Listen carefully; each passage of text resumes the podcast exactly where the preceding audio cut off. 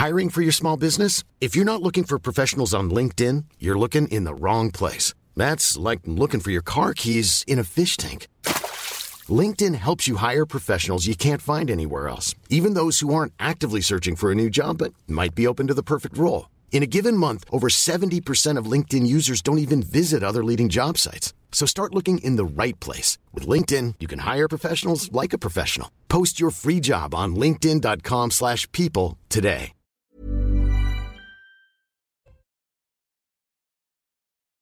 De vous retrouver ce soir avec les mousquetaires. J'aime bien votre tête. Mais on est heureux, non? Mais on attend, on attend. Mais on dit, on vous- qu'est-ce qu'elle va dire une nouvelle fois va nous Euh, Oui, alors je dis juste, bonjour, oui, oh, quel bonheur de nous retrouver ce soir.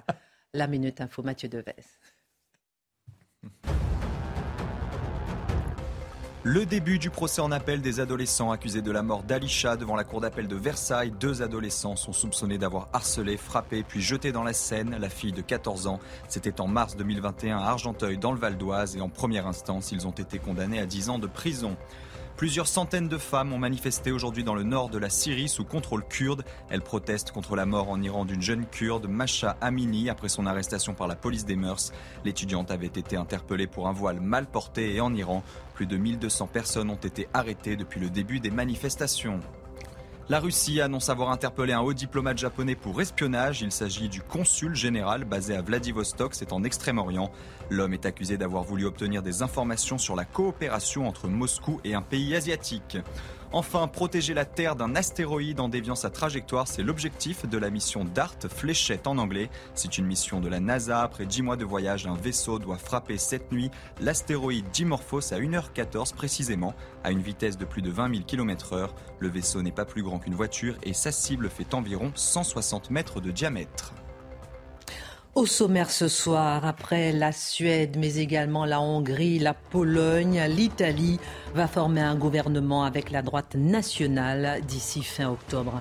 Une coalition appelée de centre droit en Italie, mais qualifiée d'extrême droite en France notamment. Pourquoi? Le récit médiatique des uns et des autres diverge. L'édito de Mathieu Boccoté. Alors que le gouvernement a présenté le projet de loi de finances pour 2023 en Conseil des ministres aujourd'hui, la France est à l'euro près, écrit Bruno Le Maire. Aucune nouvelle dépense, insiste-t-il. Mais qu'en est-il des fraudes sociales et fiscales? Pourquoi a-t-on deux fois plus de personnes touchant les retraites que de retraités réellement? L'analyse de Dimitri Pavlenko. Une note des services de l'État datée du 27 août évoque en détail une mobilisation de la sphère islamique sur les réseaux sociaux ciblant la laïcité à l'école. En clair, une mobilisation incitant à porter le voile à l'école, quitte à violer la loi. Les recteurs sont en alerte. Est-ce une minorité qu'il faut ignorer ou bien des signes d'une insurrection, d'une désobéissance civile? Le décryptage de Charlotte Dornelas. C'est une incroyable leçon pour la France qui entre dans la mondialisation ce 26 septembre 1786. Elle signe le premier traité de libre-échange avec la Grande-Bretagne, mais c'est un pas qui mettra finalement en péril l'économie française. Ce premier traité de la mondialisation conduit à la révolution. Marc Menon raconte. C'est donc sous la pression de son propre camp que Julien Bayou quitte son poste de secrétaire national d'Europe Écologie Les Verts. Mais il reste député. Accusation de violence psychologique par une ex-compagne, n'est-il pas victime d'une forme de tribunal révolutionnaire? Est-ce la démission de la bonne foi? L'édito de Mathieu Bocoté. Une heure pour prendre un peu de hauteur? Allez, c'est parti.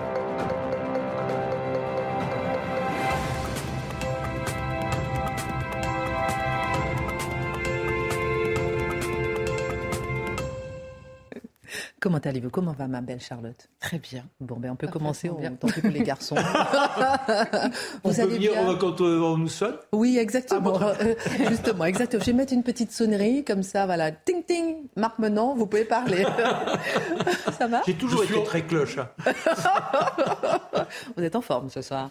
Je, non, je suis ennuyant de bonheur, bonheur constant. Oh oui, c'est vrai, vous êtes toujours heureux. Prédisposition. Oh, Avec on vous aime. Ah oui, ça c'est autre chose. Enfin, Euh, par contre, j'ai un petit message euh, Oui. pour vous. Il y a des gens ce week-end qui m'ont dit Est-ce que vous pouvez dire à Mathieu Bocoté de parler un peu plus lentement Attendez, j'ai pas, j'ai pas fini, j'ai pas fini ma phrase.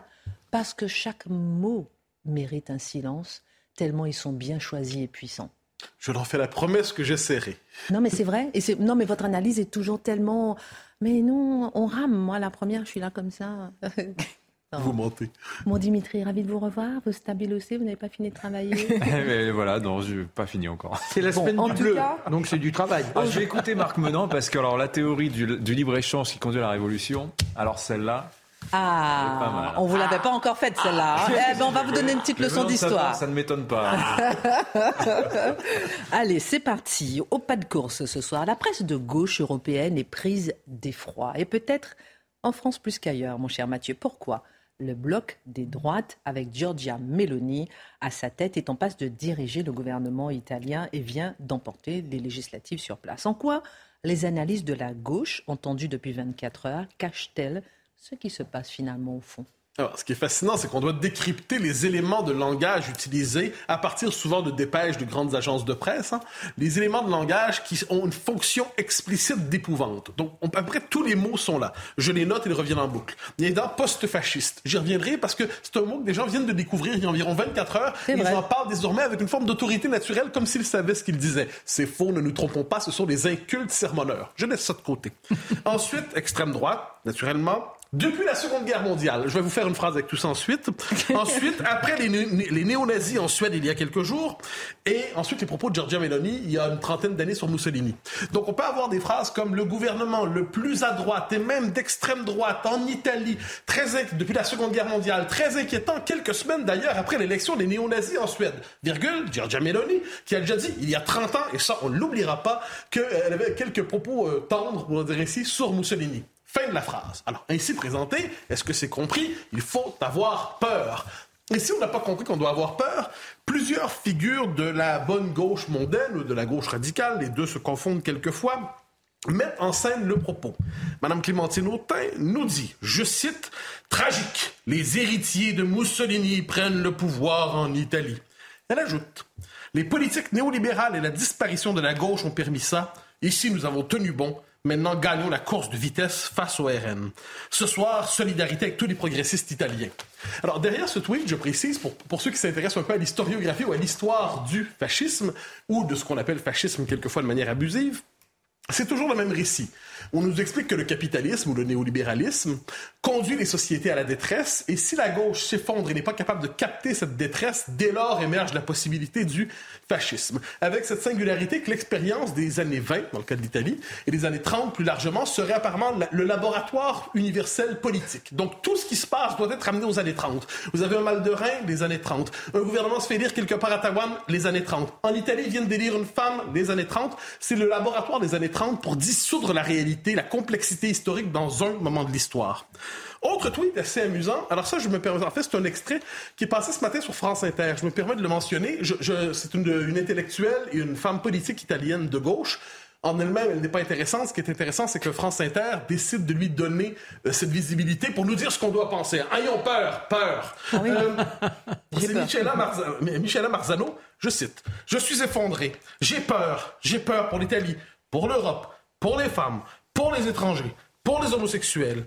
Tout ce qu'elle a dit, Giorgia Meloni, elle va le faire. Et c'est une femme xénophobe, homophobe. C'est une femme dangereuse. Ah, elle oublie de dire qu'elle est cannibale. Je suis certaine qu'une femme aussi terrible doit être cannibale. J'en certain. Et préférence pour les enfants. Elle dévore les enfants au moment où ils sortent du ventre de leur mère.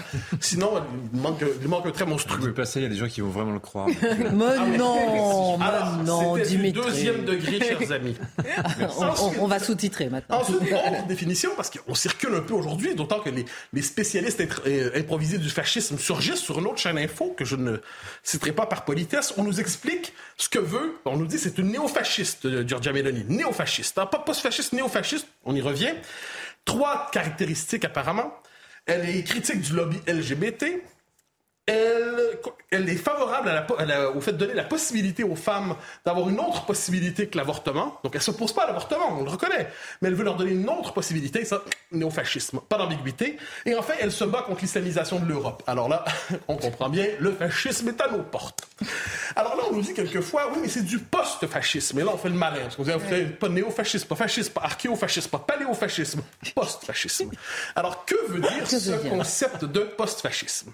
C'est un concept qui apparaît dans, la vie politique italienne dans les années 90 quand les gens issus du MSI, le mouvement social italien, qui était effectivement lui un mouvement néofasciste d'après-guerre, entreprennent une rupture avec l'héritage du fascisme. C'est une rupture avec ce qui pouvait rester, d'un moins contenu doctrinal qu'une forme de sensibilité familiale quelquefois rupture avec cet héritage. Et là, ce qu'on voit, c'est que ce mouvement, d'ailleurs, va se transformer, va devenir l'Alliance nationale, qui va être absorbée dans le pôle des libertés de Berlusconi, qui va être normalisé dans la politique italienne. Ce qu'on semble oublier, soit dit en passant, en France ou en Europe, quand on a l'impression que c'est la nouvelle marche sur Rome. C'est en 1922, soit dit en passant, un siècle plus tard, une nouvelle marche sur Rome, mais avec des élections cette fois.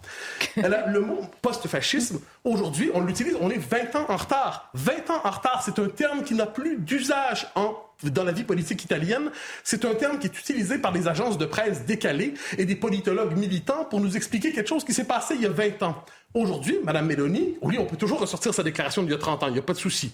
Mais aujourd'hui, elle répudie le fascisme, elle condamne le fascisme, elle dit c'est une expérience trouble, nous n'en voulons pas dans les, nous ne sommes pas les héritiers de cela. Si vous permettez, je dis, elle dit il n'y a pas de place pour les nostalgiques euh, du fascisme, ni pour le racisme et l'antisémitisme dans nos rangs. Euh, et, vraiment, il y a même euh, un responsable local de son parti qui a d'ailleurs été suspendu pour avoir mis des. Oui, quand, quand des nostalgiques se retrouvent là-dedans, des espèces de zombies politiques égarés, elle les fiche dehors. Donc là, j'essaie de comprendre et je serais curieux d'avoir tous ces commentateurs improvisés qui soudainement euh, situent l'Italie sur une carte. Ah, pour une destination de vacances. Ils savent désormais que c'est un pays politique. Je serais curieux de les entendre me définir ce qu'ils entendent par post-fascisme. Je serais prêt à parier beaucoup qu'ils n'en savent rien. Vous êtes énervé, hein? Oui, oui, non, la bêtise m'exaspère. On peut penser ce qu'on veut, en gauche, droite, centre, en haut, en bas, je m'en fiche. Mais la bêtise est exaspérante. Et petite parenthèse, euh, la semaine dernière ou la semaine d'avant, on parlait de Jean-Luc Godard, maoïste. Et personne, là, au, contraire, il était acclamé. Ah personne ne refaisait ressurgir justement euh, ce passé. Oui, puis à la rigueur, on pourrait dire que de ce point de vue, Mao fait passer euh, Mussolini pour un dictateur au petit pied. Hein, Mao, c'était plus ambitieux en termes de mort, les millions, les millions, les millions. Bon, en, en ces matières, moi, je condamne tous les totalitaires, mais apparemment, certains ont la mémoire asymétrique.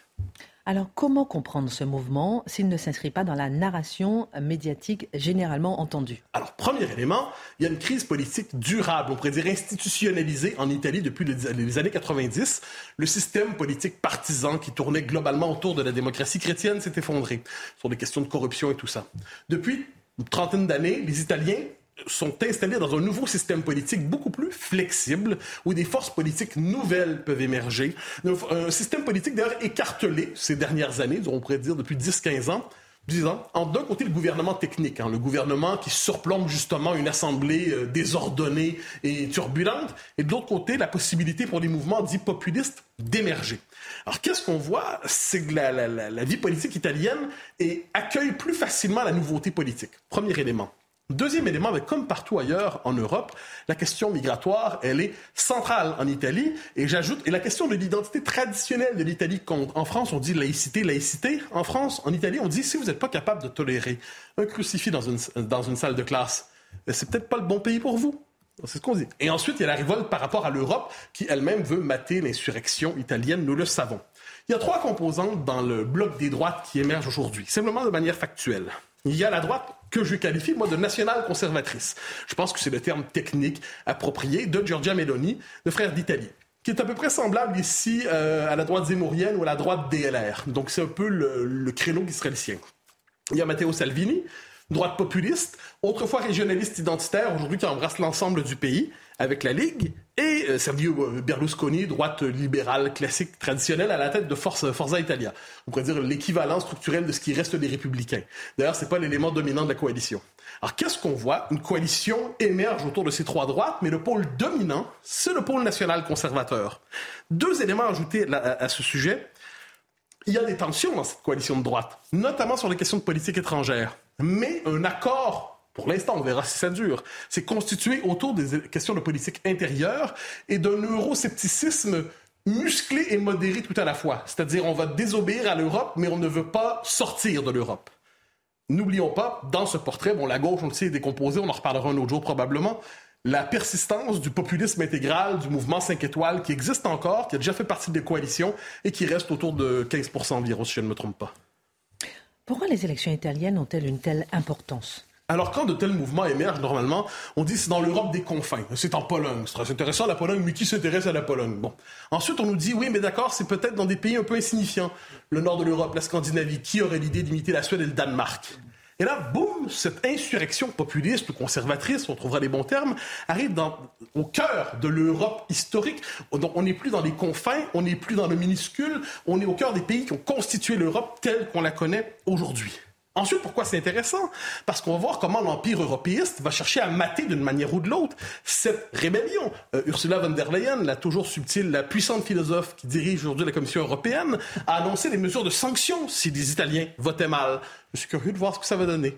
Ensuite, on a une partie de la diplomatie à travers le monde, notamment les Américains qui viennent dire nous sommes très heureux, on va pouvoir enfin collaborer avec vous à propos des droits de l'homme. Autrement dit, les droits de l'homme seraient menacés en Italie. Donc on laisse croire qu'il y a une menace autour de ces questions. Et en dernière instance, on verra, est-ce qu'au nom de ce qu'on appelle l'état de droit aujourd'hui, on va chercher à verrouiller l'expression démocratique en disant ça, c'est pas permis à l'intérieur soit des traités, soit du périmètre de l'état de droit. Autrement dit, on pourrait dire plus largement, je parle souvent de crise de régime. Pour moi, ça caractérise notre époque. Mais cette crise de régime touche l'ensemble de l'Europe et touche aujourd'hui et frappe l'Italie. Reste à voir comment ça va se déployer, mais ça sera passionnant à analyser. Tout à fait. On analysera avec vous, mon cher Mathieu. J'ai pas parlé très lentement cette fois, mais j'étais énervé. Non, j'ai vu ça. J'ai vu ça. J'ai pas voulu vous le rappeler. Et puis, euh, à propos du ancien van der Leyen, quand vous avez le temps, ça m'intéresserait un petit portrait vu par Mathieu Bocoté. Mais avec grand bonheur. J'ai tant de choses tendres à dire à propos de cette dame, cette grande démocrate. Non, mais il y, a des, y a des choses à dire. Je suis absolument d'accord. Alors, euh, mon cher Dimitri. Le gouvernement a présenté euh, le projet de loi de finances pour 2023 en Conseil des ministres aujourd'hui. Mhm. La France est à l'euro près, aucune nouvelle dépense selon Bruno Le Maire. Avant de voir la place accordée à la lutte euh, contre les fraudes sociales et fiscales, mhm. d'abord, que retenez-vous de ce budget? Bah, Bruno Le Maire dit à la fin de son discours de présentation, le quoi qu'il en coûte, c'est terminé. Bon, Peut-être. Euh, on ne on passe pas à l'austérité en tout cas, parce que si c'est pas du quoi qu'il en coûte, quand même, ça en a l'odeur, ça en a la saveur. Euh, D'abord, vous avez un très fort soutien aux ménages. Vous savez, c'est le, le, bouclier énergétique en, en, version en V2, si je puis dire, en deuxième mhm. version plus légère, pour contenir les prix de l'énergie à 15%. Bon, si on n'avait rien fait, ce serait plus 120%. Donc, mhm. euh, voilà, c'est quand même pas, pas rien comme, comme soutien. Vous avez des engagements pour la transition énergétique, des aides aux entreprises, 3 milliards quand même pour les aider à passer le cap de, des, des hausses de prix. Ça, je l'ai mis pour vous. 5 900 places d'hébergement d'urgence pour les réfugiés et demandeurs d'asile. C'est dans le budget 2022. Il y a même une enveloppe de secours de 2 milliards qui est prévue en cas d'imprévu. Si par exemple les prix des carburants venaient à reflamber. Voilà, on a un petit bas de laine. Bon, euh, alors je suis étonné de ce que dit Bruno Le Maire parce que presque toutes les enveloppes ministérielles augmentent. Il n'y a que les crédits qui étaient accordés en fait à l'investissement, plan de relance, euh, France 2030. Cela baisse. Mais enfin voilà, toutes les enveloppes ministérielles augmentent. Bon, vous avez de l'inflation, 6%, donc c'est un peu normal. Bon, mais la grande surprise du jour, et alors là, chapeau aux fonctionnaires de Bercy, qui ont gardé le secret jusqu'à aujourd'hui. Ah. 10 000 créations de postes de fonctionnaires. Au calme. 10 000. Alors, bon, on avait des indices, on savait, les policiers, on savait qu'il y aurait 3 000 postes qui seraient créés. Euh, mais vous en avez, euh, je crois, euh, de tête, hein, quelque chose comme 2 000 dans la justice, 1 500 dans la défense, 2 000 postes à l'éducation nationale. Alors d'ailleurs, ce pas des profs, en fait, ce sont les AESH, vous savez, ce sont les personnes qui accompagnent les enfants handicapés euh, à l'école. 1000 postes créés aussi au ministère de l'Emploi, etc. Alors, malgré toutes ces dépenses, Bercy assure que le déficit va rester stable, que le déficit va rester stable, pardon, à 5% du PIB. Alors, Dit comme ça, ça fait bon gestionnaire. Bah, ils sont forts, ils arrivent à stabiliser le déficit à 5%. Bon, alors juste pour vous donner une idée, euh, ça veut dire que l'État a prévu de dépenser l'an prochain 500 milliards d'euros, 500 milliards d'euros, je répète, alors qu'il n'en gagnera, bon, en fait, qu'il ne vous en prélèvera que 345 milliards. Ça fait donc 155 milliards qui manquent à l'appel. Ce sont nos 5 points de PIB. Un point de PIB, c'est de l'ordre de 25 milliards. Voilà. Alors, où est-ce qu'on va aller les chercher, ces 155 milliards? Ben, On va aller les chercher sur les marchés, sur les marchés financiers. Et alors, on apprend que l'agence France Trésor nous l'apprend ce matin, qu'elle va lever l'an prochain 270 milliards d'euros. Vous vous rendez compte, on va lever 270 milliards d'euros, on va dépenser 500 milliards et on en emprunte sur les marchés financiers 270. À titre indicatif, le 10 ans français, l'emprunt à 10 ans, il est à 2,6%. On était à taux négatif au mois de décembre. Hein. C'est pour vous donner comme ça une idée. Donc la dette va passer le cap des 3 000 milliards d'euros d'ici peu. Là. Le service de la dette, c'est-à-dire le paiement de nos intérêts, ça sera 51 milliards 7 l'an prochain. C'est-à-dire le deuxième poste de dépense de l'État. Euh, derrière l'éducation nationale. C'est quand même assez impressionnant. Voilà, donc on n'est plus tout à fait dans le quoi qu'il en coûte, c'est vrai, parce qu'en fait on va le faire en partenariat public-privé, si je puis dire. Ça, c'est Gabriel Attal qui nous l'explique hier dans le journal du dimanche. Il nous parle il lance un appel de Bercy aux entreprises alors cet appel consiste en fait à demander aux entreprises qui le peuvent hein, de vous augmenter les salaires de vos, de vos équipes. Vous vous saisissez du chèque carburant. Il y a un dispositif qui va entrer en vigueur. Les entreprises vont être incitées à, à verser de l'argent aux salariés qui ne peuvent pas se déplacer autrement qu'en voiture. Appel aussi aux collectivités locales, mollo sur la taxe foncière. Voilà un petit peu les grandes lignes saillantes, je trouve, de ce budget, euh, de, de ce projet de loi de finances 2023. Merci pour votre analyse. L'accent est aussi mis sur la lutte contre les fraudes fiscales mmh. et sociales. Et ça, ah ça nous intéresse aussi. C'est ah même présenté. Ah oui, mais c'est même présenté par Gabriel Attal, le ministre des Comptes publics, comme une façon de faire des économies. Eh ben moi j'ai envie de dire enfin, voilà, enfin après des années d'inertie, de rapports parlementaires, hein, de la Cour des comptes, le livre de Charles Prats qui a été condamné comme une espèce de brûlot euh, conspirationniste. Bon bref, enfin ça bouge.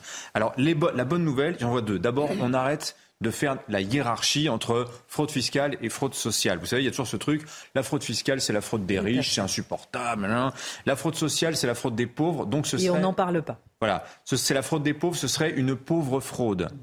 Pauvre fraude. Alors, la fraude fiscale, effectivement, elle est costaud. Hein, c'est de l'ordre de 13 milliards 7 avérés. 80-100 milliards, dit-on aujourd'hui. Alors Gabriel Attal nous dit pour euh, la TVA, par exemple, c'est 23 milliards d'euros qui ne rentrent pas dans les caisses de l'État, qui devraient le faire pour la fraude à la TVA. 23 milliards, c'est pratiquement le budget de l'enseignement supérieur. Hein. C'est pour vous donner quand même encore une fois l'ordre des choses. Euh, sur la fraude sociale maintenant, alors Charles Prats, dans son livre Cartel des fraudes, il l'évalue à 50 milliards. Voilà, le magistrat, il évalue la fraude sociale, c'est-à-dire la fraude à l'ensemble des prestations sociales, à 50 milliards d'euros par an, chiffre qui n'a jamais été recoupé hein, par les administrations euh, publiques.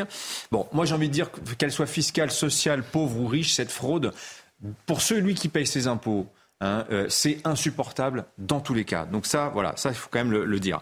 Alors la fraude sociale, euh, l'accent est mis cette année là, sur les abus d'arrêt maladie délivrés en téléconsultation. Alors vous savez, c'est un truc qui a été inventé pendant le Covid. On ne pouvait pas aller, voir son médecin. Voilà. Bon, ça coûterait 100 milliards d'euros par an la fraude parce que un médecin vous la refuse en téléconsultation, bah, vous allez voir un autre jusqu'à ce que vous tombiez sur un qui veuille bien vous le faire. Vous finissez toujours par trouver. Bon, c'est bien 100 millions d'euros de fraude détectée, mais il faut aller un peu plus loin. Il y a deux ans, la Cour des comptes dans un rapport qui avait fait grand bruit, qui paraissait en septembre 2020. Si vous voulez le retrouver, c'est très facile. Oh, on s'en souvient. Voilà, un milliard d'euros. Voilà le montant des préjudices détectés en 2019 auprès des grands organismes sociaux, c'est-à-dire la Sécu, euh, la CAF et Pôle Emploi. Mais, nous dit la Cour des comptes, la fraude estimée, hein, elle est évaluée entre 6 milliards 8 et 8 milliards 4 par an. C'est beaucoup 8 milliards 4 parce que voilà, on nous dit que le déficit de la Sécu l'an prochain c'est 6 milliards 8. Il n'y aurait pas de fraude, il n'y aurait pas de déficit de la Sécu. C'est juste pour, vous, encore une fois, vous donner une idée. Et c'est la fraude à minima. Autrement dit, sur 8 euros volés aux organismes sociaux par des fraudeurs, on en détecte et on n'en retrouve qu'un seul. Voilà. Alors, on ignore d'ailleurs l'ampleur réelle de la fraude, tout simplement parce qu'au sein de la Sécu, vous savez, il y a plusieurs branches. Il n'y a que la branche famille qui traque la fraude aujourd'hui. Euh, je rappelle qu'on parle toutes prestations confondues, dans assurance maladie, accident du travail, les allocations en tout genre, logement, euh, chômage, prime d'activité, RSA, c'est quand même 500 milliards d'euros par an. C'est 20 points de PIB qu'on se répartit, qu'on se redistribue chaque année à partir de l'argent de nos cotisations. Voilà. Alors l'assurance maladie n'évalue pas, pas la fraude, alors qu'on sait qu'elle est massive. Il y a toujours cette polémique sur le chiffre des cartes vitales dans la nature. Hein, il y a plus de cartes vitales que de, que de Français. Mais c'est ça. Voilà. Alors, d'un rapport à l'autre, c'est fabuleux. Euh, je lisais cet après-midi dans un rapport, il y aurait plus de 5 millions de cartes vitales dans la nature. Euh, dans la Cour des comptes, elle dit 153 000. Et je crois l'un des derniers rapports de la sécurité sociale elle-même, c'est 3 800 cartes. Vous voyez un petit peu les cas. Bon, voilà. Bon, alors d'ailleurs, quand on pense fraude à la on pense toujours le faux malade. Hein voilà. Euh, les professionnels de santé aussi. Voilà. On sait que 80% de la fraude, ce sont des fausses ordonnances, des surfacturations. Vous avez par exemple 10% des infirmiers qui déclarent plus de 150 000 euros d'honoraires par an. Ils travaillent beaucoup, hein, ces infirmiers-là. Euh, pour la branche vieillesse sur les retraites, alors vous avez d'abord le scandale de l'ASPA. Vous savez, c'est l'ex-minimum vieillesse auquel on peut prétendre, même si on n'a jamais travaillé, on n'a jamais cotisé en France, vous pouvez demander le minimum vieillesse, pas de problème, la France est généreuse, la France vous accorde le minimum vieillesse. Mais c'est une prestation qu'on peut aussi facilement demander quand on habite à l'étranger. Alors par exemple, les pensionnés à l'étranger, très compliqué pour la branche retraite aujourd'hui de savoir si c'est euh, mérité ou pas de la verser. Euh, parce que en fait, quand on habite à l'étranger, euh, il faut envoyer une preuve d'existence à la sécurité sociale. Alors il y a des pays avec lesquels c'est facile de demander une preuve d'existence. Algérie, Maroc, Tunisie, euh, c'est un peu plus compliqué de savoir si c'est pas un copain, un ami, la famille qui envoie la preuve d'existence pour quelqu'un qui en réalité est mort. Alors, l'Agir Carco avait enquêté sur les 600 000 retraités euh, pensionnés donc en France, mais qui vivent en Algérie. Donc c'est quand même un milliard de prestations par an. Alors là, vous allez voir, c'est dingue.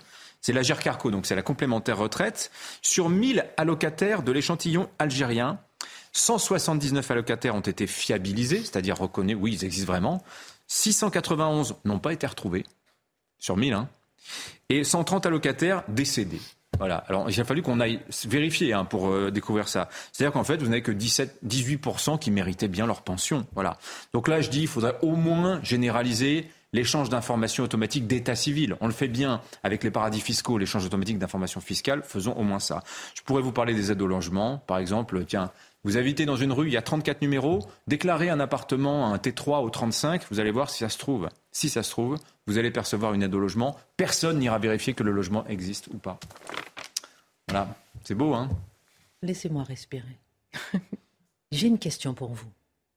Peut-être qu'il n'y a pas de réponse, mais je pense qu'il faut absolument que quelqu'un se pose la question sur le nombre de retraités.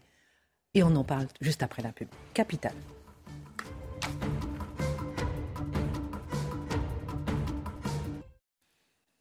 Avant la question qui tue, la, minute info de Mathieu Devez. La France ne respecte pas la charte sociale européenne. Le pays a été épinglé par le Conseil de l'Europe. La raison, le plafonnement des indemnités au prud'homme en cas de licenciement abusif. Le Conseil considère que les plafonds prévus ne sont pas suffisamment élevés pour réparer le préjudice subi par la victime et dissuasif pour l'employeur. Le prix du paquet de cigarettes n'échappera pas à l'inflation. La première ministre Elisabeth Borne l'a confirmé ce matin chez nos confrères de BFM TV. Le prix des paquets pourrait grimper de 70 centimes environ et coûter donc plus de 11 euros pour la plupart. Enfin, Vladimir Poutine accorde la nationalité russe à Edward Snowden. Le lanceur d'alerte de 39 ans a fui les États-Unis et obtenu l'asile en Russie après avoir divulgué en 2013 des fichiers secrets. Ils ont révélé de vastes opérations de surveillance nationale et internationale menées par l'Agence nationale de sécurité des États-Unis. Les autorités américaines souhaitent depuis des années que Snowden soit renvoyé aux États-Unis pour y subir un procès pénal pour espionnage. Retour sur le plateau de Face à l'info avec une question pour rebondir un peu sur ce dont vous parliez avec euh, les fraudes. Pas forcément, il n'y a peut-être pas forcément de réponse, mais moi je prends le rapport de la Cour des comptes mm. de septembre 2020 dont vous avez parlé. Et je vois qu'il y a, euh, comment dirais-je, 14,7 millions de retraités. 7,7 millions sont nés à l'étranger. C'est-à-dire que sur les pensionnés, sur ceux qui touchent les retraites en France, hmm. la moitié sont nés à l'étranger. Alors, ce qui est intéressant, je souligne quand même, pour être très prudent. 7 qui retraités qui perçoivent une prestation sociale diverse, enfin d'une nature ou d'une autre. Hein. Enfin bon, ça retraités, retraités, retraités. Et ce qui est intéressant, c'est que lorsque les, les, parlementaires veulent confirmer le chiffre, ou lorsque les journalistes veulent confirmer le chiffre, la Cour des comptes reste muette. Et c'est quand même un dossier, je trouve, plutôt explosif à l'heure où on est en train de parler des retraites. Non? Oui, oui, en fait, c'est lors de l'audition de la ministre de la Santé, elle, qui, elle donne ce chiffre, mais elle, dit 4, 4 millions 2, je crois. Euh, voilà, 4 millions 1. Et euh, correction faite, c'est serait 7 millions 7. Mais le chiffre m'interpelle. Je vais enquêter. Alors moi, alors moi j'ai enquêté et page 109, page 110 de la Cour des comptes, du rapport de la Cour des comptes, je vous invite à regarder, si vous voulez, je vais le mettre sur mon compte Twitter, vous allez voir, à lire quand même entre minuit et 2 heures du matin. Ma chère Charlotte, euh, maintenant, on va parler avec vous de ce qui est très intéressant. Ce, ce, attendez, je retrouve ma page sur cette note. Une autre note. Envoyée ces derniers jours au recteur d'académie signalant une mobilisation sur les réseaux sociaux. Une mobilisation qui vise à remettre en cause la loi de 2004, celle-là même qui interdit le port de signes religieux ostensibles à l'école. Appel à l'insurrection ou désobéissance civile. Qu'est-ce qu'on entend par là? Déjà, déjà qu'on ce qu'on découvre dans cette note, on va dire, c'est un énième signalement du même phénomène. C'est-à-dire mhm. que, c'est-à-dire que pour les gens qui ont les yeux un peu ouverts depuis quelques années, qui ont accepté d'écouter ceux qui euh, euh, voulaient bien prendre le risque de parler sur ce terrain-là, on ne découvre pas grand-chose, c'est-à-dire une islamisation progressive de la société et son corollaire, l'entrisme islamiste, qui se sert évidemment de cette progression pour appuyer, euh, appuyer ses propres revendications euh, et d'ailleurs forcer dans une certaine mesure l'ensemble des musulmans à se positionner par rapport à ces revendications. Et c'est peut-être ça qui doit le plus nous inquiéter. Alors on avait eu le rapport Aubin hein, dont on avait parlé beaucoup il y a quelques années. Le rapport Aubin c'est 2004, c'est à peu près au même moment que la loi sur le voile. À l'époque, le gouvernement avait dit on ne peut pas s'occuper tout en même temps. On va faire cette loi sur le voile, on verra, on va mettre la poussière sous le tapis. Sur le reste, on verra plus tard. Et on voit jusqu'à euh, Samuel Paty que les professeurs disaient euh, il y a eu beaucoup de témoignages qui ont été relayés, des livres qui ont été écrits, on en a beaucoup parlé, et les professeurs continuaient à dire il y a euh, quelques années c'est le pas de vague qui règne en mer, hein, souvenez-vous de l'expression. notons quand même que dans la note en question, il cite certains euh, représentants du personnel, que ce soit des professeurs, des éducateurs dans les lycées, dans les collèges, qui eux-mêmes contestent ces lois-là en disant mais après tout, euh, alors c'est trop découvert ou trop couvert, qu'est-ce que ça peut vous faire? Euh, Les élèves sont bien euh, libres de se couvrir comme ils veulent. Ils réagissent comme ça à la question du voile et également à la question, vous vous souvenez, des, jeunes filles qui arrivent à moitié dévêtues à l'école et Jean-Michel Blanquer qui avait répondu à l'époque ministre de l'Éducation qui avait répondu il faut des tenues républicaines. on ne sait pas ce que ça veut dire. Il voulait dire décentes probablement, en l'occurrence sur ce sujet-là. Mais donc on a aussi à l'intérieur de l'école des représentants de l'école elle-même qui ne voit pas où est le problème, voire même qui porte les revendications euh, en question. Et on a en plus une note du comité interministériel de prévention de la délinquance et de la radicalisation, qui, elle, a fait une note datée du 27 août cette fois-là, qui évoque une offensive menée sur le web visant clairement à, à déstabiliser l'institution scolaire sur ce terrain islamique ou islamiste. Euh, c'est selon. Alors, il y a deux choses à retenir, en gros, de ces notes-là. Un, ça se fait par le biais des réseaux sociaux. Alors, ce sont des appels, ce sont des comptes anonymes euh, ou d'ailleurs revendiqués sur TikTok et Twitter euh, en particulier. Et c'est un encouragement à porter des vêtements qui marquent une appartenance religieuse à l'école. Alors, c'est très, c'est très précis. Hein. Vous portez la baya, donc la, fameuse robe longue. Alors, vous en avez certaines que vous pouvez remonter dans votre ceinture comme ça.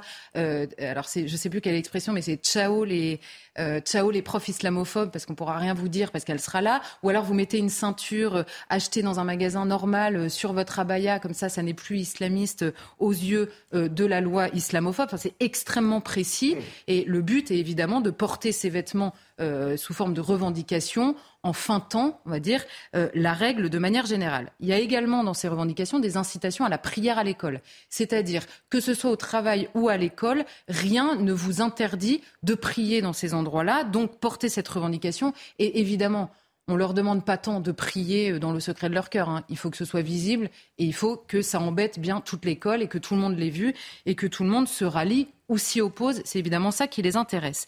Et on constate deux choses, à mon avis, extrêmement inquiétantes parmi les tendances de ces vidéos.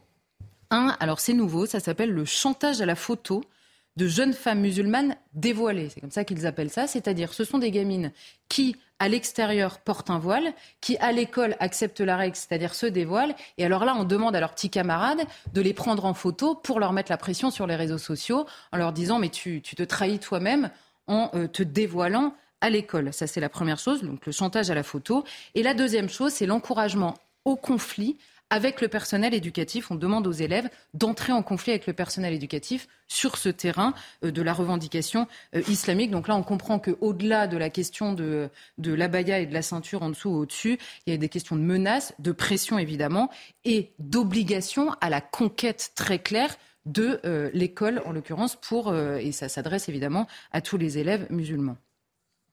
C'est assez stupéfiant. Et ma question, c'est est-ce que ce n'est pas finalement une minorité? Alors c'est toujours ce qu'on dit pour se euh, rassurer. On, se dit toujours, mais après tout, c'est une minorité. Alors cette minorité, elle conceptualise l'entrisme. Évidemment, on, a parlé de la, comment dire, des revendications fréristes depuis des années. Elle conceptualise l'entrisme et revendique la conquête de l'espace public depuis des années. Seulement, elle ne le faisait pas de cette manière-là. Qu'est-ce qui a changé entre les deux? Évidemment, le nombre joue désormais pour elle. Il est facile désormais de dire clairement, de l'afficher sur les réseaux sociaux, parce qu'il y a un nombre considérable euh, de personnes, puisque c'est toute la communauté musulmane qui est leur terrain de jeu. Hein. vous voyez bien, c'est du chantage, mais tu te rends compte, tu te trahis toi-même en étant à l'école. Il s'adresse à toute la communauté. Donc peu importe que ce soit une minorité à la base, elle embarque avec elle une minorité extrêmement, potentiellement extrêmement puissante aujourd'hui à l'école. Par ailleurs, c'est, la revendication n'est pas celle du séparatisme. On ne dit pas aux gens, vous vous rendez compte de ce qu'est l'école aujourd'hui, de ce qu'est la France, de ce que sont les règles de la République. On leur dit, vous voyez quelles sont les règles, vous les avez bien identifiées, on les a identifiées avec vous, maintenant vous allez les refuser très clairement là où elles sont censées s'exprimer. Donc c'est une volonté de conquête et non pas de séparation. On ne dit pas aux gens, vous allez mettre vos enfants euh, en dehors de l'école, on leur dit surtout vous y allez, vous, vous allez à l'affrontement avec les profs et vous imposez euh, des vêtements ou des comportements qui sont aujourd'hui euh, euh, interdits. Ça, c'est la deuxième chose. Donc le but de cette petite minorité, c'est de passer par une, minorité beaucoup plus grande et d'imposer une identité. C'est une course à l'assimilation, c'est aussi clair que ça. C'est-à-dire que vous allez dans l'école, vous vous habillez comme ça, vous revendiquez ça, vous vous adressez d'abord à vos camarades musulmans, et si en plus vous pouvez convertir à la fois à vos habits, à votre manière de vous habiller, à votre manière de vivre, c'est mieux. C'est une course à l'assimilation. Le problème, c'est qu'il n'y a que eux qui la jouent, cette course-là. C'est-à-dire que eux, ils sont très clairs.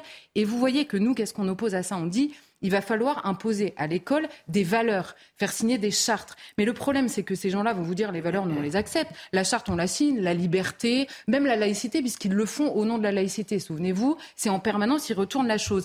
Donc nous, on va leur dire, vous, vous, vous adhérez à des idées, ils vous disent oui, et eux, ils vont aller chercher la conquête par des choses extrêmement concrètes. La manière de s'habiller, la manière de manger à l'école, la manière de parler, la manière de s'adresser entre les hommes et les femmes. Et sur ce terrain-là, on a clairement déserté.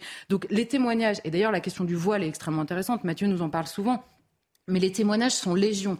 À chaque fois que vous avez une personne, que ce soit dans un, un, show télévisé, que ce soit à l'école, que ce soit partout, qui porte le voile, il est immédiatement soutenu par une large frange, évidemment attisée par cette minorité islamiste, on va dire.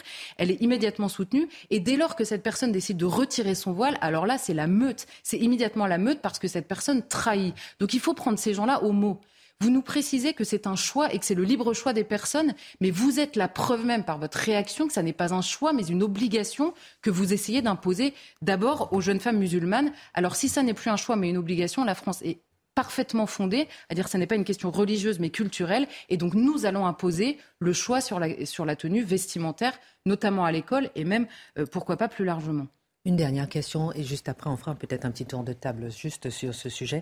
Euh, on a vu que les recteurs sont donc en alerte, mais comment serait-il possible de répondre à cet impératif à l'école en particulier? Mais il faut aller sur le même terrain, c'est-à-dire, un, accepter enfin de considérer l'orthopraxie que constitue cette frange islamique, on dit parfois islam politique, islam culturel, c'est-à-dire euh, refuser la pratique culturelle de l'islam en France. Ça n'est pas religieux. Pensez bien que là, en l'occurrence, on ne leur demande pas euh, de travailler leur cœur, d'être de meilleurs musulmans, c'est-à-dire plus gentils avec un tel ou avec un tel. Ça, ça ne sont que des questions de pratique, euh, de pratique visible dans l'espace public. Ça, il faut le refuser catégoriquement. À l'école, je vois bien une solution, c'est d'imposer l'uniforme. Hein. ce serait extrêmement clair pour tout le monde. Et il y a peut-être une urgence à le faire pour cette raison-là. La deuxième chose, accepter de comprendre que c'est une offensive et donc refuser définitivement notre naïveté, ne pas euh, essayer en permanence de trouver la minorité, mais d'accepter de voir la menace. Euh, qu'elle soit minoritaire ou pas, on s'en fiche, c'est une menace. Et la troisième chose, accepter évidemment enfin de comprendre la cause, qu'on voyait qu'en même temps on vous dit on va répartir cette immigration partout en France. Évidemment que la cause première, c'est le nombre, et donc l'immigration qui n'est pas une question de chiffres, mais une question de personnes qui arrivent avec une culture, avec euh, une manière de vivre, et qui en plus est instrumentalisée par cette fameuse euh, minorité potentiellement. Et donc demain, ce sera étendu à toutes les classes de France si on ne réagit pas immédiatement. Mais il faut entendre la France, c'est une interdiction stricte. Il faut revenir, euh, bon, je me répète un peu, mais au principe même de ce qu'il y a dans le tréfonds de la loi de 1905, on est dans la tolérance de la pratique religieuse, mais en discrétion. Parce que si on dit il y a uniquement l'école, aussitôt franchi la porte de l'école, vous avez dans les quartiers cette contagion infâme. Ce qui fait qu'aujourd'hui, une jeune fille qui quitte l'Iran pour échapper aux pressions politiques, elle se dit, la France, c'est quand même le pays de la liberté. Et là, on lui dit, dis donc, tu vas mettre ton voile. Vous vous rendez compte? La France. le pays de Voltaire. Charlotte a dit quelque chose d'essentiel. Nous ne sommes plus devant une logique séparatiste, nous sommes devant une logique de conquête. Et moi, c'est pour ça que je, dis souvent d'ailleurs ici qu'on doit se projeter à la fin du siècle, simplement. Quand les vagues démographiques se seront multipliées, quand le peuple historique français sera d'une manière ou de l'autre en minorité chez lui, ben, on racontera l'histoire d'une conquête pacifique à laquelle La France n'a pas su résister parce qu'elle ne savait brandir autre chose qu'une laïcité désincarnée. C'est bien la laïcité, mais ça suffit pas. Donc on est devant un, moment historique qui est une forme de conquête, et devant cela, on fait semblant que rien ne se passe. Oui, bah, de toute façon, c'est vrai que là, c'est clairement une pratique religieuse qui n'a pas vocation à être euh, cantonnée dans, les cœurs. Je dirais juste qu'il y a, y a l'islam, euh, il y a aussi euh, un, christianisme évangélique aussi qui a les mêmes prétentions d'occupation de l'espace public aussi. Alors c'est d'une autre nature, diront certains. Bon, je ne suis pas tout à fait convaincu que ce soit si différent que ça. Oh, bah, je sais pas, la, christianisation évangélique de la France à l'horizon de l'an 2100 m'inquiète moins. Non, non, mais je veux dire, les formes, les formes c'est-à-dire euh, d'occupation de l'espace public, de revendication, d'expression, voilà, sont des formes culturelles à laquelle la France n'est pas, n'est plus habituée aujourd'hui. Et Le jour où vous verrez des évangéliques appelés à violer la loi en France, vous me faites signe, Dimitri. J'aime la parenthèse. Je, mon but n'était pas de stigmatiser. Non, non, non, mais je veux dire, non, mais je veux dire euh, honnêtement. Est-ce que, je ne sais pas, je veux dire... Euh, non, mais parce que c'est un exemple qui est souvent pris parce qu'il y a une question d'affirmation dans l'espace public. mais pour le coup, la, loi de 1905 appelle à la discrétion des personnes, mais pas du tout. Les processions sont autorisées, la, pratique religieuse est autorisée. les évangélistes ont quelque chose qu'ont perdu les catholiques qui est à la fois nouveau. Mais ils ne vous demandent pas de vous habiller euh, comme ça, ils ne vous demandent pas de changer les repas à la cantine, ils vous demandent pas tout ça, ils ne vous demandent pas des non, mais même les, religions qui appellent à violer la loi, c'est mais, mais, mais, les politiques violent la loi, sont des fossoyeurs de la loi, qu'ils soient de droite ou de gauche. Encore un autre sujet. Parce que sinon, ça fait longtemps que ça aurait été éradiqué le oh problème. il y a plein de sujets ce soir. J'aimerais qu'on parle du grand déclassement, l'insécurité, la France qui plonge. Je ne sais pas si on aura le temps. On verra. En tout cas, pour l'instant, on va s'arrêter, on va faire notre page histoire, parce que c'est une incroyable leçon pour la France qui entre dans la mondialisation ce 26 septembre 1786. Qu'est-ce qui se passe? Signature du premier traité de libre-échange, la France, la Grande-Bretagne, moralité, euh, problème économique pour la France, moralité, révolution. Euh, on a été en guerre avec les Anglais, si on prenait toutes les phases où nous guerroyons les uns et les autres, il me faut trois jours euh, ininterrompus. Mais la guerre de libération américaine se termine, on, signe le traité de Versailles. Et quelques années plus tard, on se dit mais il faut aller plus loin. Et par le commerce on sera dans ce libre-échange extraordinaire. Alors il y a ce traité qui est signé par un, un Anglais, Eden, et par un Français, Renval, et on estime qu'il faut abroger toutes les taxes, faire en sorte que le commerce puisse aller et venir. Et nous, on est là, on dit, mais formidable. Ce que l'on oublie, c'est que les Anglais ont énormément d'avance dans le développement industriel. Ils ont déjà des machines qui rationalisent la production. Nous, on est là, on, est balbutiant. Mais oui, mais on se dit en revanche, sur l'agriculture, on va pouvoir leur imposer nos blés, etc., etc. Or, on se frotte les mains. Trois ans plus tard, que se passe-t-il? Eh bien, on s'aperçoit que, là je fais mon Dimitri Pavlenko, le commerce pour les Anglais est passé de 13 millions de livres à 64 millions de livres. Pour les Français, il est passé de 20 millions à 30 millions. C'est-à-dire ah ben ça sont les chiffres officiels. Ah oui, mais j'ai rien dit. Ah ouais, j'ai vu qu'il euh, faisait la moue. Alors, c'est la moue parce que la performance française me déçoit, c'est tout. Ah, ah bon, très bien. Ah. Et alors les conséquences Eh bien, ça veut dire que le chômage ne cesse de se multiplier dans les industries. Et là, il nous faut progresser.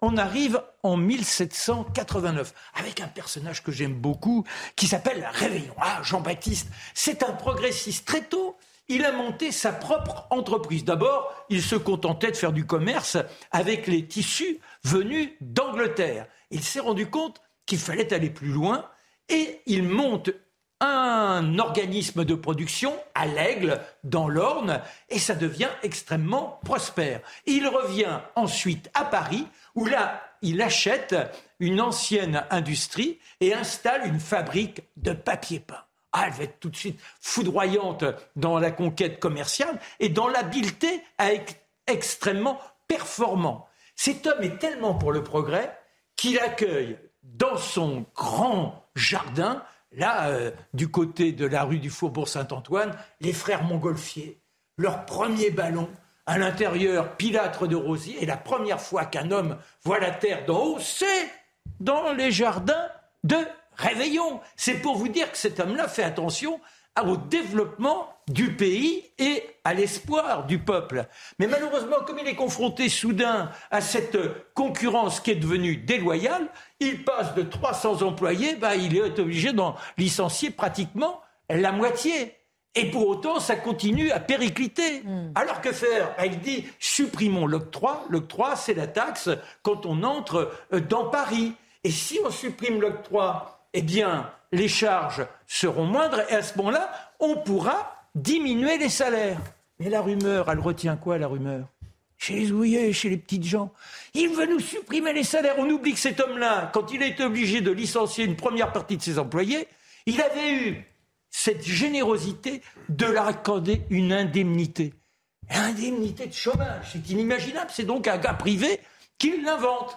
Et là, ce qu'on retient, c'est que c'est un salopard de patron. Il veut diminuer les salaires. Et ce ne sont pas spécialement ses employés qui reprennent la rumeur à leur compte. Alors il y a les petits boutiquiers, il y a les chômeurs, les colporteurs et tout ça dans les tavernes, dans les bistrots. On dit mais tu te rends compte alors oh, il faut arrêter cela et on se retrouve devant la fabrique Réveillon.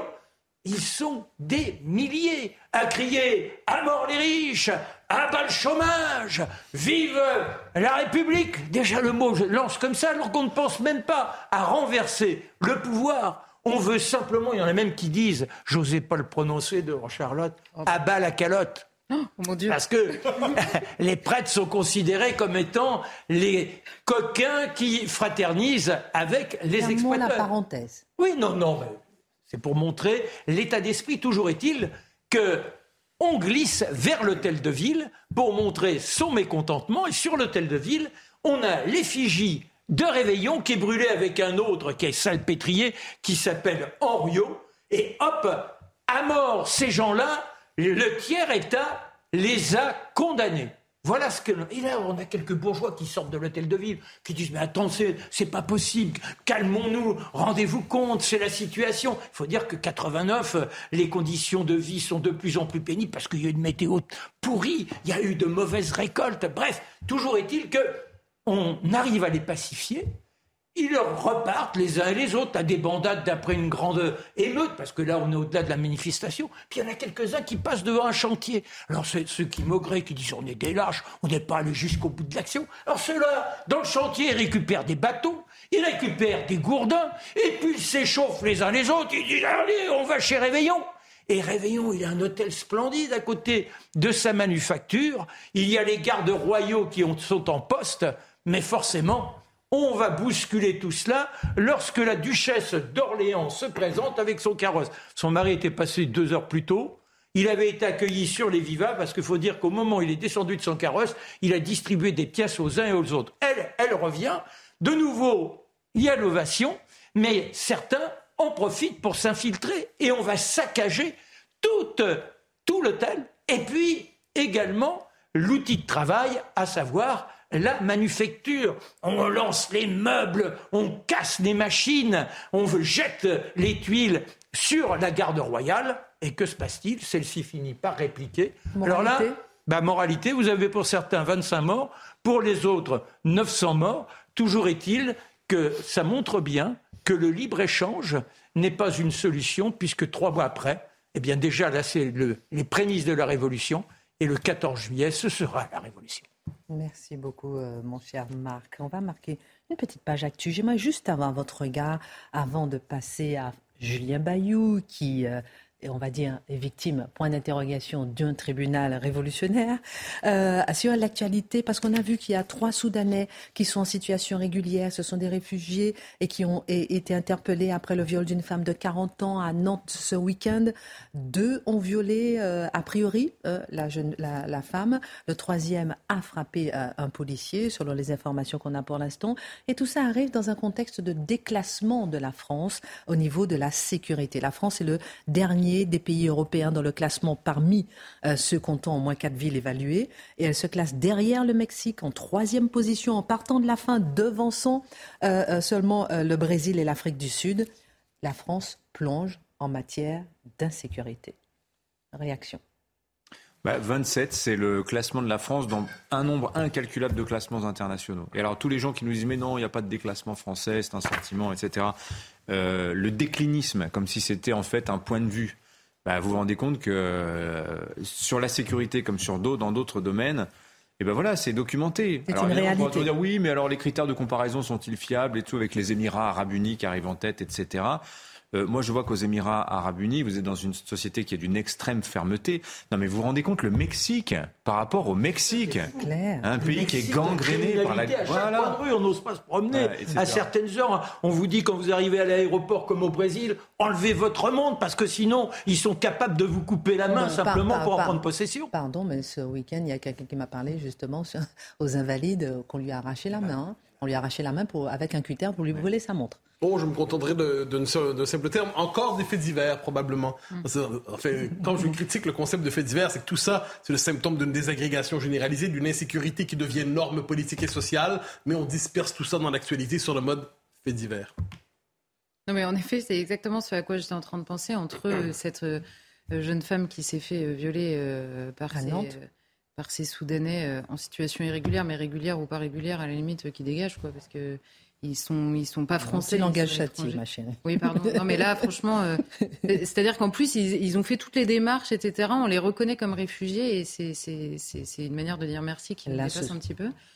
Là, ce soir, on a vu une nouvelle agression à Nantes, un Soudanais, un autre qui agresse un homme avec un couteau au cri de Allah Akbar. Et en plus, vous avez, vous avez euh, euh, en, parallèle, dans les, notamment sur ces affaires de violences sexuelles, dans les tribunaux, de plus en plus souvent, vous voyez des avocats qui plaident pour, comme atténuation l'excuse culturelle. Alors, euh, merci. en fait. Merci beaucoup pour votre regard. Julien Bayou est présumé coupable d'accusations rendues publiques dont il ne sait rien. Voilà ce qu'a déclaré son avocate cet après-midi. Alors Julien Bayou, qui était secrétaire national d'Europe Écologie Les Verts, a quitté ses fonctions suite à des accusations de violence psychologique qu'il récuse. Cette histoire s'ajoute aux autres scandales dans les partis de gauche touchant ce qu'il appelle les violences sexuelles et sexistes, mon cher Mathieu. Oui, en fait, on pourrait, je pourrais commencer avec ma conclusion en disant voilà des hommes qui aujourd'hui se font dévorer par l'idéologie devant laquelle ils s'étaient inclinés, à laquelle ils avaient, ils vouaient presque des pensées religieuses. C'est-à-dire quand on adhère absolument à l'idée du on vous croit, peu importe ce qui est dit, quand on adhère absolument à l'idée qu'il y a tout ce qui relève des tensions d'existence entre l'homme et la femme relève des violences sexuelles et sexistes, eh bien, inévitablement, ça finit par dévorer les uns et les autres. Mais revenons sur les faits à la base, parce que c'est facilement à raconter. Hein, on a l'impression, Bayou parle de Kafka, on pourrait aussi parler de Köstler ou d'Orwell. Alors, on le sait, en juillet, ça avait sorti un peu, je pense que c'était dans le Figaro, on apprenait qu'il avait été dénoncé d'une manière ou de l'autre au comité des violences sexuelles et sexistes d'Europe Écologie Les Verts. Vous savez, c'est une espèce de tribunaux parallèles censés se substituer à la justice du pays. Ensuite, ça flotte un peu dans l'actualité, on n'en parle plus. Sandrine Rousseau, grand inquisiteur, euh, on intervient dans les médias et dit oui, euh, l'ex de Julien Bayou m'a parlé, et il s'est rendu coupable de comportement tel à briser la santé morale d'une femme. Euh, et ensuite, d'ailleurs, elle, révèle publiquement qu'elle a eu une tentative de suicide.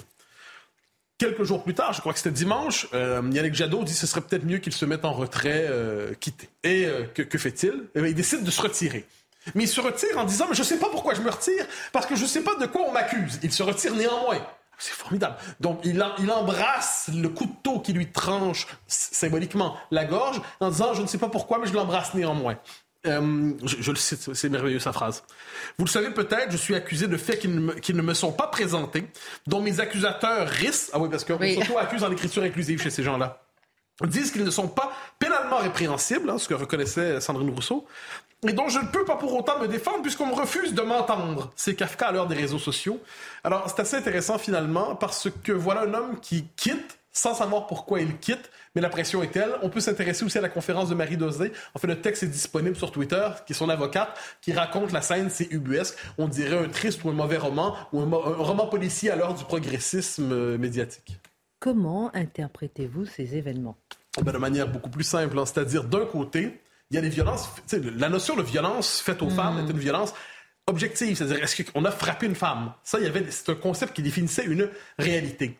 Le concept de violence sexuelle et sexiste étant tellement le domaine de ces violences potentielles, qu'il intègre dans le domaine des choses qui relèvent purement de l'intime, c'est-à-dire la relation s'est mal terminée. Ça arrive des relations qui se terminent mal et que l'un des deux s'en retrouve brisé d'une manière ou de l'autre. Ça arrive qu'on se comporte mal quand on quitte une femme ou quand on quitte un homme ou quand on quitte quelqu'un qui est ni homme ni femme, c'est possible d'aujourd'hui. Ça arrive qu'on se comporte mal. Mais est-ce que les ruptures malheureuses doivent aboutir, si quelqu'un souffre vraiment, devant le tribunal du parti qui va examiner politiquement et idéologiquement la nature de cette relation intime? Parce que c'est de ça dont on est les questions ici. J'entends que tout ce qui se passe dans la chambre à coucher relève pas strictement de l'intime, viol conjugal, tout ça, c'est parfait, j'entends. Mais le fait est qu'au nom de cette prise en compte de la part sociale de l'intime, d'accord, eh aujourd'hui, on nous explique que les ruptures tristes, que les ruptures qui se passent mal, que les tensions qu'il peut avoir, le fait qu'il arrive dans un couple qu'on se crie, euh, crie dessus l'un l'autre, bon, mais tout ça, tout ça, ça peut désormais, parce que c'était politisé et idéologisé par les grands inquisiteurs de notre temps, eh ça peut désormais être soumis au tribunal du parti qui verra s'il y a quelque chose à dire là-dessus. Et moi, je pense qu'il y a une distinction de base à faire. S'il y a une violence physique, alors là, il y a des tribunaux pour ça, il faut avoir aucune clémence envers la violence physique. Si un couple s'autodétruit psychologiquement et sentimentalement, est-ce que ça relève véritablement du regard collectif? J'ai des doutes. Euh, il est donc victime d'une forme de tribunal révolutionnaire, pour reprendre la forme de Michel Onfray. Vous répondez dans un instant, juste après la Minute Info de Yann Effelé. Le budget 2023 présenté aujourd'hui, la plupart des ministères voient leur crédit augmenter compte tenu de l'inflation. Mais le ministre de l'économie met en garde, la France est à l'euro près, selon Bruno Le Maire. Les suites de la mort d'Alisha, la jeune fille de 14 ans frappée puis jetée dans la Seine à Argenteuil l'année dernière. Deux adolescents sont jugés en appel et à huis clos depuis aujourd'hui. La préméditation qui n'avait pas été retenue en première instance sera au cœur des débats. En Russie, un haut diplomate japonais arrêté pour espionnage à Vladivostok. Les services de sécurité l'accusent d'avoir voulu obtenir des informations sur la coopération entre Moscou et un pays asiatique. Selon le FSB, le consul général aurait aussi cherché à avoir des informations confidentielles sur l'impact des sanctions occidentales. Il a 48 heures pour quitter la Russie. On revient sur Julien Bayou, euh, donc, euh, qui démissionne. Euh, est-ce qu'il est victime du tribunal révolutionnaire, comme l'a dit Michel Onfray notamment? Mais moi, ce qui me fascine, c'est que même dans la déclaration de Marie Dosé, hein, ce qui est intéressant, c'est que, donc, il est son avocate, il reconduit son adhésion à la théorie des violences sexuelles et mmh. sexistes. Donc, on ne parle pas de violence faite aux femmes, on parle de ce concept qui entraîne une politisation de l'intime au moment de rupture amoureuse difficile. Donc, il reconduit son adhésion à l'idéologie qui le condamne aujourd'hui et bien qu'il ne sache pas pourquoi on le condamne. Ça, ça pour moi, si on s'intéresse, moi ça me passionne, l'histoire des procès, euh, des grands procès du communisme au XXe siècle, les procès totalitaires, quand on disait à quelqu'un, on sait que tu n'es pas coupable, et tu, on sait que tu, on l'es pas. Mais si tu plaides coupable, mm. ça va être bon pour le parti. Mm. Pourrais-tu plaider coupable, s'il te plaît? Mm. Ah ben, si c'est bon pour le parti, d'accord, je plaide coupable. Ça, c'est l'histoire de la psychologie des procès révolutionnaires au 20e siècle. Eh bien, nous retrouvons cela désormais sous bannière Europe Écologie des Verts et la France Insoumise, bien évidemment. En la matière, les deux font la paire. Merci euh, beaucoup, mon cher Mathieu, Dimitri, Charlotte, Marc. Excellente suite de programme tout de suite, Pascal Pro, et on se retrouve demain, 19h.